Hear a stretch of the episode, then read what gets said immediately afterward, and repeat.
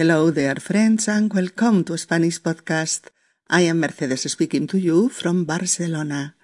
In our 282nd episode, Complete Conversation, What Foreigners Think of Spaniards, Stereotypes 10th, we can today listen to the complete conversation about Spanish stereotypes in order to have an over overview of. Hola queridos amigos y bienvenidos a Español Podcast. Soy Mercedes y os hablo desde Barcelona. En nuestro episodio número 282, conversación completa, lo que opinan de España los extranjeros, estereotipos 10, podemos hoy escuchar la conversación completa sobre los estereotipos atribuidos a España y a los españoles, con el fin de tener una visión de conjunto sobre este tema. Episodio número 282. Conversación completa. Lo que piensan los extranjeros de los españoles. Vamos allá. Pues bien, amigos míos, en los nueve episodios anteriores hemos comentado algunos mm, de los estereotipos mayoritariamente, mayoritariamente atribuidos a los españoles por mm, personas extranjeras. Y hemos visto que algunos de estos estereotipos eh, podían darse por ciertos, efectivamente, otros por medio ciertos y otros por falsos pero ha sido interesante ver cómo circulan estos tópicos por el mundo, en qué se basan eh, y cómo se desmonta lo que no responde a la realidad.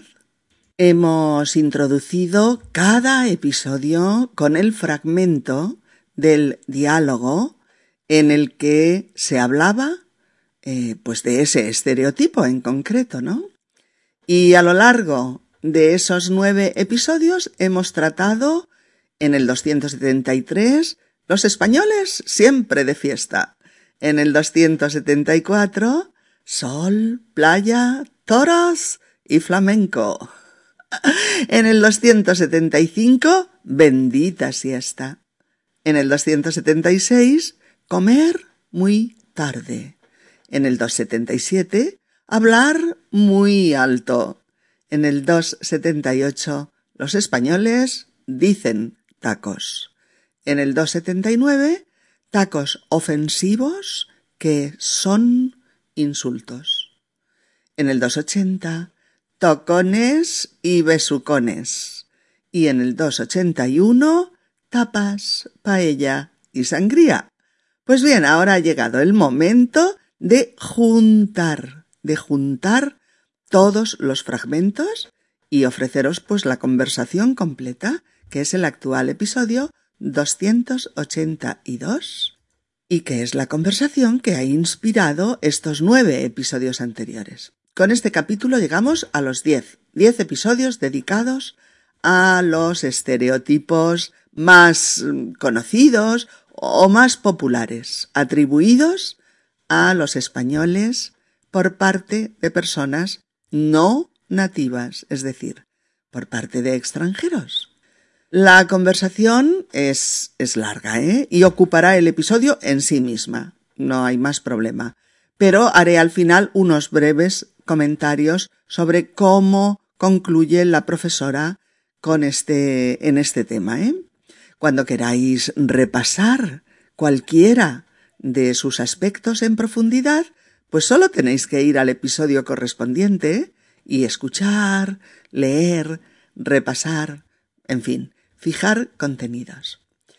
Esto, recordad que esta conversación se lleva a cabo en una clase de español, en la que hay eh, eh, británicos, franceses, mm, estadounidenses, italianos, portugueses, mm, mm, alemanes y rusos, eso es y todos ellos han conversado sobre este tema. Y estos son los personajes, ¿de acuerdo? Tatiana, rusa, Antonella, italiana, Carl, alemán, Robert, estadounidense, John, británico, Michelle, francesa y Joao, portugués. La profesora de la clase, Lucía, ha propuesto tratar los estereotipos que componen la idea eh, que los extranjeros tienen de los españoles. Queridas amigas y queridos amigos, una cosita que os tengo, os tengo que decir. He puesto, he puesto un ligerísimo, ¿eh? un ligerísimo acento en cada estudiante, pues para acercarlo un poquito a su nacionalidad de origen, pues con algún matiz fonético propio de su forma de hablar español. Os quería decir que lo he hecho con todo el cariño y todo el respeto. Aunque sé que quizás pues no lo haya, no lo haya conseguido del todo. De todas formas, gracias por vuestra comprensión. Escuchemos ahora esta conversación. Profesora. Buenos días. Hoy vamos a conocer un poco más la cultura española y a los españoles charlando sobre los estereotipos más comunes que los nacidos en otros países tenéis sobre España. ¿Quién quiere empezar? Tatiana. Eh, desde Rusia vemos a los españoles eh, siempre de fiesta. Mm, por un lado, hay muchas fiestas en España y por el otro, a los españoles eh, les encanta la juerga. Y las dos cosas juntas, siempre de fiesta. Ah, profesora, ¿os parece que fiesta y juerga son la misma cosa? A ver, os diré que a veces sí a veces no. Es cierto que en España hay muchas fiestas tradicionales, típicas de pueblos y ciudades, y que son fiestas en las que participa mucha gente. John. Eh, algunas fiestas son muy conocidas, como los Sanfermines o la, uh, la tomatina. Para mí, para mí, la palabra juerga no tiene sentido negativo, mm, sino que es pues la calle, las terrazas, la noche. Bueno, es, no sé, la alegría de vivir y las ganas de pasarlo bien. Y es, eso sí está aquí en España y forma parte de, de la manera de ser de los españoles. Profesora. Entonces es un estereotipo mm, con una parte de verdad y otra de exageración? John. Yo creo que sí, como casi todos los estereotipos. Profesora. ¿Qué otros estereotipos se manejan respecto a los españoles? Carol. Pues que todos los españoles bailan flamenco y que todo, a todos les gustan los toros, profesora. ¿Y cuál es tu, tu propia opinión respecto a estos dos temas, Carol?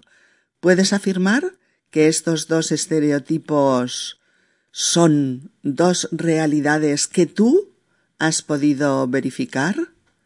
Carol. Eh, bueno, no puedo saberlo al, al cien por cien, pero tengo la sensación de que todos saben bailar flamenco. Eh, creo que sí, profesora. ¿Lo crees? Uh, Bueno, no puedo saberlo, pero, pero yo tengo esa sensación de que todos saben bailar flamenco y de que a todos les gustan los toros. Profesora. Veréis, ese es un estereotipo que tiene su origen en los años 60, cuando la publicidad sobre España pues promocionaba el turismo eh, basándose en los encantos naturales, con el sol, la playa, etc. y también basándose en las tradiciones más folclóricas del país, como los toros y el flamenco en el lugar primordial. Bueno, hay que admitirlo verdaderamente, nuestro sol y nuestras playas son dos maravillas que todos podemos disfrutar. Y bueno, del flamenco tengo que decir que es el baile típico del sur de España, pero que ni siquiera todos los andaluces saben bailar flamenco y mucho menos el resto de los españoles. Michel. Eh, yo quiero hablar del tema de los toros porque el tema de las corridas de toros ha cambiado mucho en España en los últimos años. Profesora. Dinos, Michel, ¿qué nos puedes contar sobre esos cambios? Michel. Ahora en España mucha gente está en contra de las corridas de toros y del maltrato animal que implican. Profesora. Efectivamente, Michelle, así es. Incluso hay dos comunidades autónomas, que son Cataluña y Canarias, en las que están prohibidas, están prohibidas las corridas de toros. Y hay grupos antitaurinos muy activos. Joao. Yo quiero hablar de la siesta. A mucha gente hace la siesta en España. Profesora. ¿Mucha? Joao. Mm, yo creo que sí, que es mucha gente, aunque es gente mayor que están jubilados y que ya no trabajan, porque eh, verdaderamente los horarios laborales de aquí son mañana y tarde, pero solo hay una, una hora para comer. Profesora. Sí, habitualmente los trabajadores no suelen tener tiempo de echar la siesta. Antonella. Sí, pero se oye hablar de la siesta como una costumbre típicamente española, aunque sé que su origen se sitúa en una costumbre romana. Y en Italia también se hace la siesta, como en otros pueblos mediterráneos. Hay un dicho italiano que dice, con una buena siesta se pasa todo. en italiano, la siesta es el reposo. Profesora. Es que en muchos países mediterráneos hace mucho calor al mediodía sobre todo durante los meses más calurosos. Tatiana. Creo que en algunos lugares asocian hacer la siesta con ser vago. Profesora. ¿Y tú cómo lo ves, Tatiana? Tatiana. Para mí son dos cosas diferentes. Hacer la siesta es descansar después de comer y después de trabajar, si la necesitas o si puedes hacerla. Ser vago es... Em, es... No, no sé definirlo muy bien. Profesora. Ser vago es ser perezoso, perezoso, ser holgazán. Solemos llamar vaga a una persona que tiene poca disposición para hacer las cosas, sobre todo un trabajo. Robert. Sí, esa otra palabra la conozco más. Perezoso. Profesora. Sí, un vago es un perezoso, una persona apática a la que no suele gustarle el trabajo, la actividad. Como veis, siesta y vaguería no son conceptos similares. Robert. Pero hay dos estereotipos ciertos. Se come y se cena muy tarde y se habla muy fuerte en los sitios públicos. Profesora. Esos son dos estereotipos que se apoyan bastante en la realidad. Comemos más tarde que el resto de Europa y cenamos tardísimo para los estándares de otros países. Comemos habitualmente a las dos del mediodía e incluso más tarde. Y cenamos entre las nueve y las diez de la noche, depende. Tatiana. Sí, pero yo al cabo de dos meses, pues ya me había acostumbrado a los nuevos horarios y ahora me parecen normales. John. Yo creo que es cierto que algunas personas hablan en un tono de voz muy alto y yo lo noto mucho en los bares y en los restaurantes y me molesta. Michelle. Hay otra cuestión que es un estereotipo que yo creo que es cierto. Los españoles dicen muchos tacos. Yo estoy en un grupo de amigos y amigas y en un par de horas oigo un montón de palabrotas. Profesora. Dinos, Michelle, ¿cuáles oyes habitualmente? Michelle.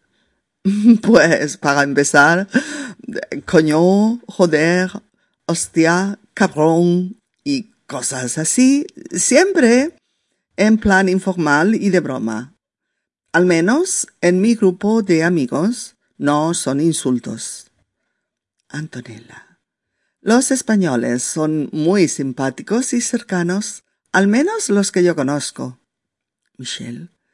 Y un poco tocones. Eh, bueno, solo algunos. Robert. Es que los saludos entre españoles implican eh, besos, um, abrazos, palmadas en la espalda, tocas más el cuerpo del otro y, y los otros tocan más su cuerpo. Tatiana. Sí, pero es por el afecto y porque es así como se saluda aquí. A, mí me, me resulta agradable. A mí me gusta el besuqueo entre amigos. John. A mí me resulta excesivo. Prefiero eh, menos contacto físico con, con amigos y conocidos. Robert. A mí me gusta mucho la gastronomía española y me chiflan las tapas. Esto quizás es, es un estereotipo, pero es muy, muy, muy positivo. Carl. A mí también me gusta muchísimo la cocina española. El estereotipo de la paella como el mejor plato de la cocina española es injusto. La, la paella bien hecha está de diez, es verdad, pero hay em, multitud de platos de la cocina vasca, gallega, catalana o valenciana o castellana o andaluza que son verdaderamente exquisitos. Joao. Estoy de acuerdo, una cocina deliciosa y unos vinos excelentes. Pasa lo mismo con la sangría, la bebida más popular de España. Eh, eso es un invento para los turistas. Está rica, sí, pero prefiero la cerveza y sobre todo un buen vino. Profesora. Bueno, pues chicos, eh, podríamos sacar dos o tres conclusiones en este debate sobre los estereotipos que circulan por ahí, digamos, sobre las españolas y los españoles. Tatiana. Sí, mi conclusión es que es diferente ver España y a los españoles desde tu país, sin conocerla, que eh, venir aquí y conocer su cultura y su gente de cerca. Son dos cosas muy diferentes.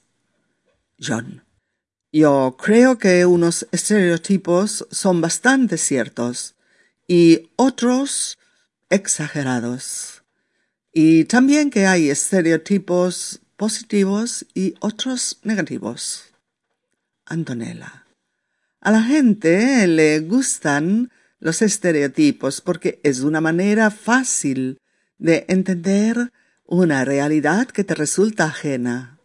Robert. España es una realidad muy diversa, muy, diferenciada según las zonas en las que puedes vivir. Este país tiene una riqueza cultural y social que no se ve desde, desde fuera. Joao.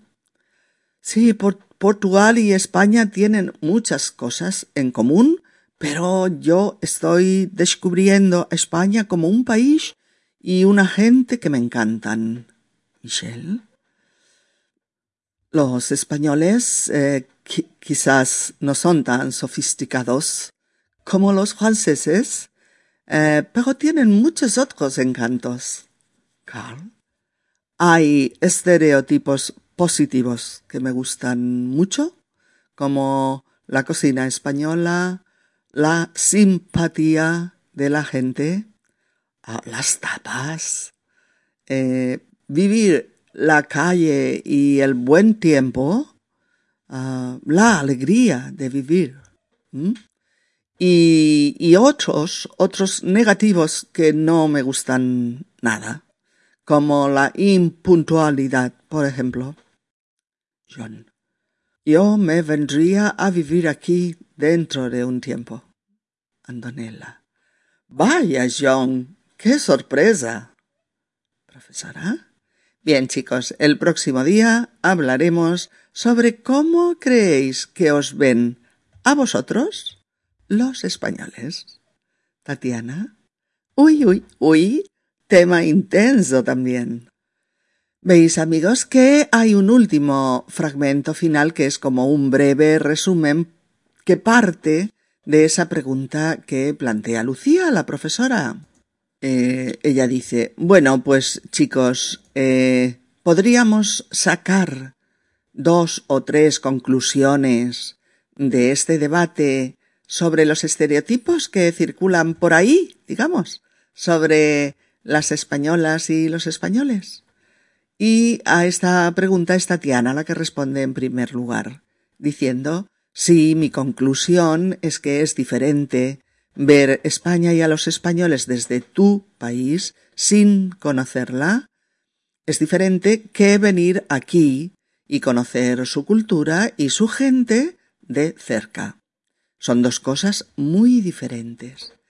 Y eso vale para cualquier país, ya lo sabemos, nos ha pasado a todos, ¿no? Tú tienes una idea preconcebida de un sitio, de una ciudad, de sus gentes, pues de un país, de su cultura, etc. Y posiblemente habrá muchos aspectos que sí que serán coincidentes, pero seguro que también te vas a llevar muchas sorpresas al entrar en contacto con la realidad de ese país y de sus gentes. Por eso Tatiana saca esta conclusión. Es muy distinto juzgar en la distancia y solo por unas cuantas informaciones pues eh, leídas o vistas en televisión que conocer un país estando en él, conociendo de cerca eh, su realidad sociocultural y viviendo sus costumbres y relaciones con los nativos. Obviamente es muy diferente. Entonces, cuando pasa esto segundo, las opiniones suelen ampliarse mucho e incluso cambiar, ¿no? John, por su parte, concluye que hay estereotipos positivos y negativos, ciertos o no, y que algunos se han establecido pues con mesura y criterio, pero que otros son simples exageraciones. simples exageraciones, y esta conclusión también es, eh, también es cierta. Y por eso Antonella eh, dice que a la gente le gustan los estereotipos porque es una manera fácil de entender una realidad pues que te resulta ajena. Cierto, Antonella, sí. Los humanos somos muy cómodos a veces y, y nos aferramos a unos cuantos tópicos para aproximarnos a una realidad pues desconocida y suele ser algo que hacemos frecuentemente por pura comodidad. Y, y Robert redunda en la misma línea. Dice, España es una realidad muy diversa, muy diferenciada según las zonas en las que puedes vivir, y este país tiene una riqueza cultural y social pues que no se ve desde fuera. Porque Robert precisamente ha viajado por muchas partes de España y, ha podido comprobar que España es realmente un país con una diversidad lingüística, eh, cultural y gastronómica muy, muy eh, diferenciada.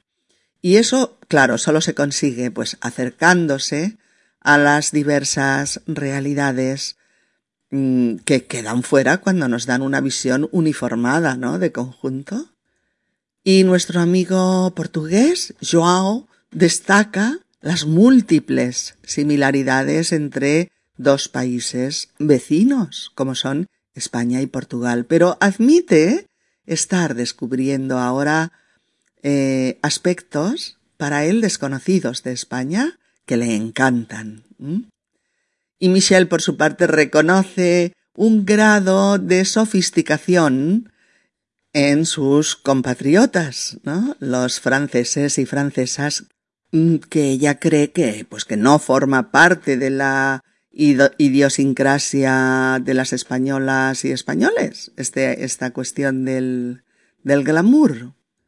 Pero les reconoce a los españoles otros encantos, bueno, muchos otros encantos. Y Karl, nuestro amigo alemán, apostilla. Hay estereotipos positivos que me gustan mucho, como la cocina española, la simpatía, las tapas, vivir la calle, el buen tiempo, la alegría de, vivir, etc. Y otros, otros estereotipos negativos que no me gustan nada, como la impuntualidad, por ejemplo. y sí, eso nadie puede negarlo.